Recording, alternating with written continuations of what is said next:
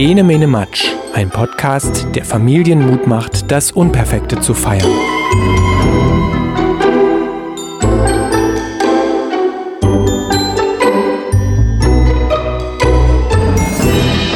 Hallo, ich bin Maja von enemenematsch.de, ein Podcast, der sich mit Kindheit und Kindsein beschäftigt und heute spreche ich über Bewegung. Das ist ja schon mal von vornherein so ein Begriff, der unterschiedliches auslösen kann, je nachdem, welchen Bezug man zu seinem Körper hat, welchen Bezug man auch zu Sport und Bewegung eben hat und welche Erinnerungen man damit verknüpft.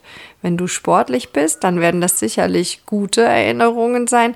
Vielleicht denkst du da an große Sportevents oder Wettkämpfe, bei denen du dich wohlgefühlt hast, bei denen du vielleicht sogar was gewonnen hast, an Freunde, mit denen du das zusammen gemacht hast. Und das sind dann alles schöne Gedanken. Oder du bist jemand, der sagt, ich bin zwar jetzt nicht leistungsbezogen, aber ich habe einfach ein gutes Gefühl zu meinem Körper, bewege mich selber gerne. Vielleicht verbindest du das auch mit der Natur draußen, gehst gerne joggen oder spazieren oder machst Yoga und nutzt das dir gut zur Entspannung, dann ist das auch positiv belegt. Es gibt aber auch andere Leute, die aus welchen Gründen auch immer das Gefühl für ihren Körper nicht haben oder mal den Kontakt zu ihrem Körper verloren haben und die mit dem Wort Bewegung eher negative Dinge verbinden. Und vielleicht hat dir jemand mal gesagt, dass du unsportlich bist und das kann in der Kindheit gewesen sein und das sitzt dann jahrelang und man kriegt das gar nicht mehr so richtig raus, diesen Gedanken. Und dann löst das Wort Bewegung eher was Negatives aus oder ein schlechtes Gefühl oder so und man will vielleicht gar nicht mehr so richtig darüber nachdenken. Ich möchte gar nicht auf die Leistung eingehen bei Bewegung, wenn ich jetzt darüber spreche, sondern Bewegung und Kindheit äh, miteinander in Verbindung setzen. Und da hilft vielleicht so dieser Gedanke, vielleicht kennt das jeder, diese Situation, wenn ihr euch mal so einen heißen Sommertag vorstellt und ein Grillfest vielleicht, wo sich viele Menschen treffen, viele Erwachsene und viele Kinder. Und die Kinder, die können da stundenlang unbeobachtet spielen und rumtoben und machen, was sie wollen. Und ja, alle sind ganz glücklich und fröhlich und das geht vielleicht bis in die Abendstunden und am Ende kommen die dann ganz müde und schmutzig und glücklich wieder nach Hause und alles ist gut und ruhig und ja, das ist ähm, so das Bild, was ich mit Bewegung und Kindheit verbinde. Ganz losgelöst von allem Leistungsdenken jetzt und von allem, ja, sportlich spezifischen Denken. Denn eigentlich gehört Bewegung einfach in den Alltag, nicht nur bei Erwachsenen, sondern vielmehr auch bei Kindern. Und wenn man sich so Zahlen mal anguckt oder Richtwerte, Empfehlungen, die so rumgeistern, dann kommt man öfter auf 90 Minuten. Also 90 Minuten am Tag sollte ein Kind sich bewegen können. Und das klingt ja eigentlich machbar. Eineinhalb Stunden an einem langen Tag, das wird ein Kind schon machen. Nur wenn man dann dahinter guckt, dann ist es so, dass viele Kinder diese 90 Minuten überhaupt nicht haben, sich zu bewegen. Wir sind eine Sitzgesellschaft, wir sind eine digitale Gesellschaft, wo es viele, viele Möglichkeiten gibt, Dinge bewegungslos zu vollbringen vor dem Bildschirm oder Handy oder Smartphone oder was auch immer. Und wenn man sich so einen typischen Tag eines Kindes anguckt, also ich mache das jetzt mal ganz klischeehaft, dann ist es ja so, dieses Kind, das schläft, steht auf, geht frühstücken und dann geht es in die Schule. Also wenn es Glück hat, geht es in die Schule. Es gibt viele Kinder, die werden auch in die Schule gefahren mit dem Auto, dann ist da Bewegungszeit auch schon rum. Ich weiß, dass das auch oft organisatorische Gründe hat, aber wenn man es jetzt aus bewegungstechnischer Sicht geht, gut, dann ist da auch keine Bewegung. Dann kommt das Kind in die Schule und wenn das in einer normalen staatlichen Schule ist, dann sitzt das eigentlich sehr, sehr lange Zeit. Und da ist ganz viel auf Sitzen immer noch ausgerichtet. Und ja, sitzt, dann je nachdem, irgendwann geht es Mittagessen, dann geht es Hausaufgaben machen. Ja, und dann bleibt von dem ganzen Tag ja schon gar nicht mehr so viel übrig. Wenn dann noch ein Filmchen kommt oder wirklich ein Computerspiel oder ja, irgendeine andere sitzende Tätigkeit, dann ist es im Grunde genommen schon wieder Abend und die Zeit für die 90 Minuten ist vorbei. Das ist der eine Punkt. Der andere Punkt ist, dass viele Kinder in Sportvereinen organisiert sind. Dort bewegen sie sich, aber dort bewegen sie sich kontrolliert sozusagen, denn sie werden ja spezifisch trainiert. Jemand, der Fußball spielt, da wird die Bewegung auf Ballsportart, auf Mannschaftssport, viel auf Rennen und Kondition liegen. Auch perspektivisch in höherem Alter wird das ja immer spezialisierter. Und ein Turner der kriegt natürlich eine ganz andere Anleitung zur Bewegung. Das ist per se ja nicht schlecht. Das sind meistens sehr professionelle Trainer und die Kinder werden da gut betreut. Aber es entstehen dadurch Bewegungsinseln, wenn die Kinder diese Art Bewegung im Sportverein als einzige Art haben, als einzige Möglichkeit haben, sich tagsüber zu bewegen. Naja, und dann ist das wie so äh, verinselt, dann ist man in einer Sportart gut und hat aber so sein Bewegungsspektrum gar nicht richtig ausgespielt, was man eigentlich hat. Was zu kurz kommt, ist die freie Bewegung, also diese Möglichkeit, einfach seinen Körper auszuprobieren, zu klettern, zu springen, zu hüpfen, zu balancieren, zu schaukeln, zu schwingen, ohne jetzt ständig unter Beobachtung zu stehen, auch mal was ausprobieren zu können, auch im Spiel dann, denn es entstehen dann ja auch Spielsituationen und Interaktionen mit anderen Kindern, sich einfach unbeobachtet ausprobieren zu können und zu gucken, was kann denn mein Körper eigentlich? Denn Bewegung ist ja letzten Endes nicht nur eben leistungsorientiert zu sehen, sondern es gehört einfach zum Leben mit dazu. Der Mensch in seinem Körper, der agiert damit und der muss sich damit wohlfühlen und der hat so viele Möglichkeiten mit diesem Körper, die er gar nicht nutzt und die dann, wenn man das dann ganz übertreibt, auch krank machen können. Und das sieht man ja auch, dass immer mehr äh, Kinder und Jugendliche krank werden, dadurch, dass sie zu wenig Bewegungszeit haben. Das ist schade, denn im Grunde ist es ganz einfach, Kindern diese Bewegungsmöglichkeiten zu verschaffen.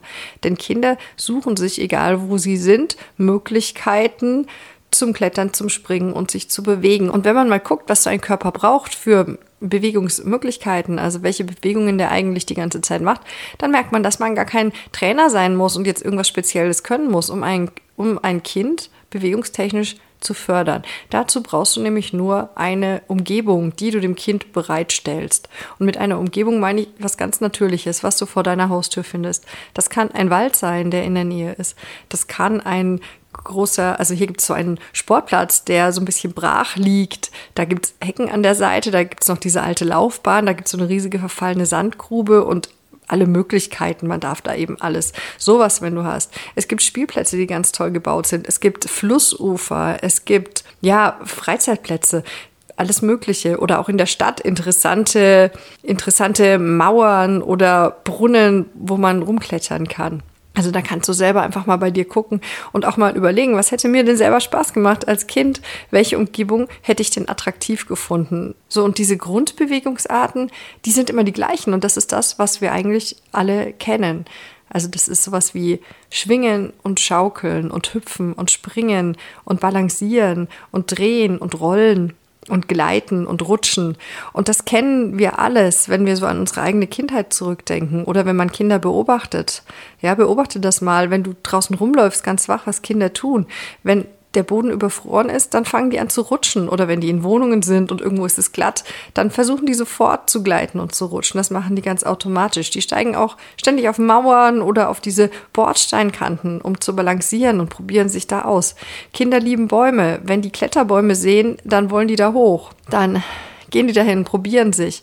Klettern haben wir. Schaukeln mögen die sowieso. Wenn du zum Beispiel jetzt einen Wald hast, ja, es gibt ja diese Bäume, die so eine Art Lianen produzieren. Ich weiß jetzt gar nicht, was das für eine Baumart ist, aber wir haben die neulich bei einem Waldspaziergang gefunden.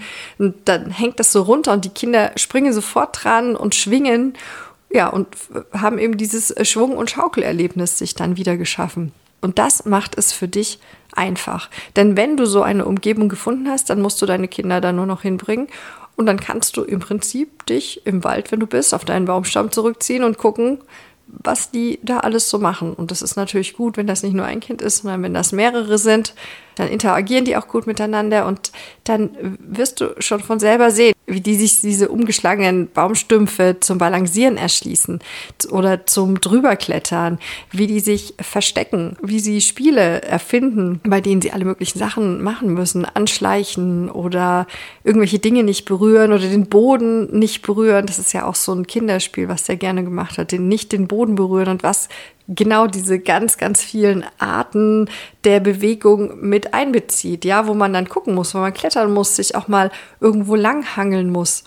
Ja, und das macht, machen Kinder ganz automatisch. Und da, da kann man dann einfach zugucken und sich freuen. Und da muss man auch gar nicht eingreifen, sondern man kann die einfach machen lassen. Und die meisten Kinder, die vertiefen sich dann auch in ihr Spiel und sind dann da auch stundenlang beschäftigt. Es kann natürlich sein, wenn du Kinder beobachtest, dass du Angst bekommst und es gibt ja diese Menschen, also kannst, kannst du auch mal beobachten, die sehr schnell eingreifen, wenn Kinder irgendwo hochklettern oder wenn Kinder ja versuchen, sich bewegungsmäßig auszuprobieren. Und da steckt manchmal auch so eine Angst dahinter, dass das Kind sich jetzt was tun könnte oder dass das in der Pfütze irgendwie total nass werden könnte und dann krank werden könnte. Und da ist es immer ganz gut, wenn man sich dessen bewusst ist, dass man vielleicht ängstlicher ist und dann so einen Schritt zurücktritt und in so eine Beobachterposition geht und, und mal guckt, ist das wirklich gefährlich, was das Kind da macht? Kann sich das da einschätzen oder ist das jetzt nur meine Angst und die Situation ist vielleicht gar nicht so? Und dann kannst du entweder das Kind lassen oder wenn du für dich merkst, ich habe jetzt aber trotzdem Angst, das Kind klettert da, sieht ganz sicher aus, aber irgendwie ähm, will ich es da nicht so lassen, dann mache ich das oft so, dass ich mich erstmal hinstelle, wenn ich weiß, das klettert irgendwo und ich stelle mich dann einfach kommentarlos an die Seite und weiß für mich, wenn das jetzt runterfallen würde, dann könnte ich das jetzt auffangen. Und das Kind merkt es aber gar nicht. Ja, das ist so in dem Moment, wenn ich mir denke, naja, ich weiß, dass sie das schafft, aber ich selber habe Angst.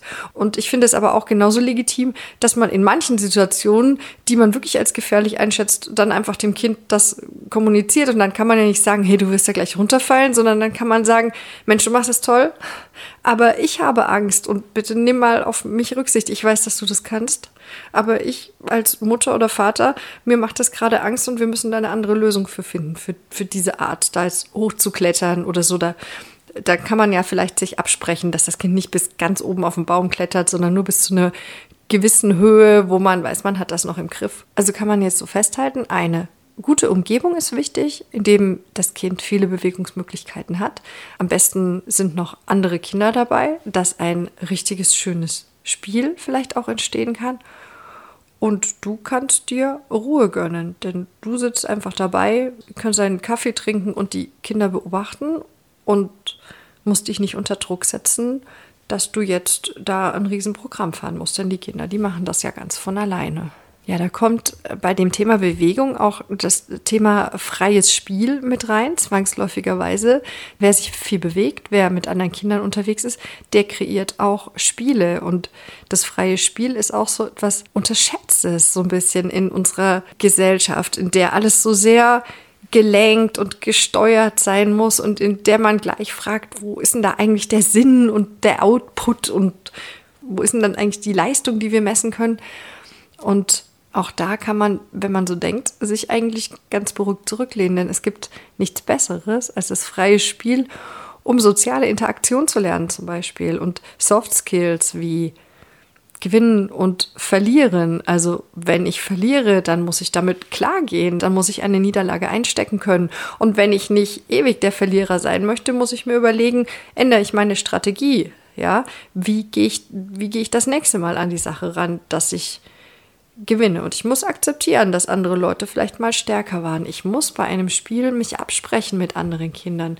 Denn Spiele haben Regeln und Kinder achten sehr darauf, dass diese Regeln eingehalten werden. Und wenn die Regeln nicht eingehalten werden, sagen die sich das auch ganz deutlich. Also Regeln einhalten.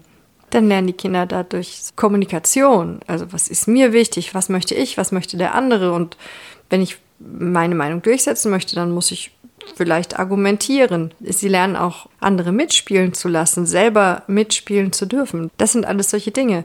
Und dazu kommt noch die Fantasie und, und diese Offenheit. Freispiel ist nichts Vorgefertigtes. Das sind immer neue Möglichkeiten, die sich das Kind ganz, ganz frei entwickeln kann und weiterentwickeln kann. Und da ist man ganz, ganz weg von diesen vielen Dingen, die heute in der Welt schon vorgefertigt sind und die alle auch schön sind und durchdacht vom, vom Film über das Computerspiel, übers Buch. Aber es ist immer eine Idee, die jemand anderes schon vorgedacht hat. Und im freien Spiel kann das Kind seine eigene Idee weiterentwickeln und ausprobieren und verwerfen und vielleicht in eine andere Richtung bringen. Und das ist ja eigentlich das, was die ganze Gesellschaft braucht. Ja? Köpfe, die sich Sachen ausdenken können. Jede Form, jedes Ding, jede Erfindung braucht vorher den Gedanken des Erfinders und braucht vorher diese Vision. Und es braucht Menschen, die Fantasie haben und die sich Dinge vorstellen. Das waren meine Gedanken zum Thema Bewegung und freies Spiel. Ich freue mich, dass du mir zugehört hast und danke dir sehr dafür. Und wenn du möchtest, kannst du mir einen Kommentar hinterlassen und dann hören wir uns in meinem nächsten Podcast. Bis dann. Tschüss.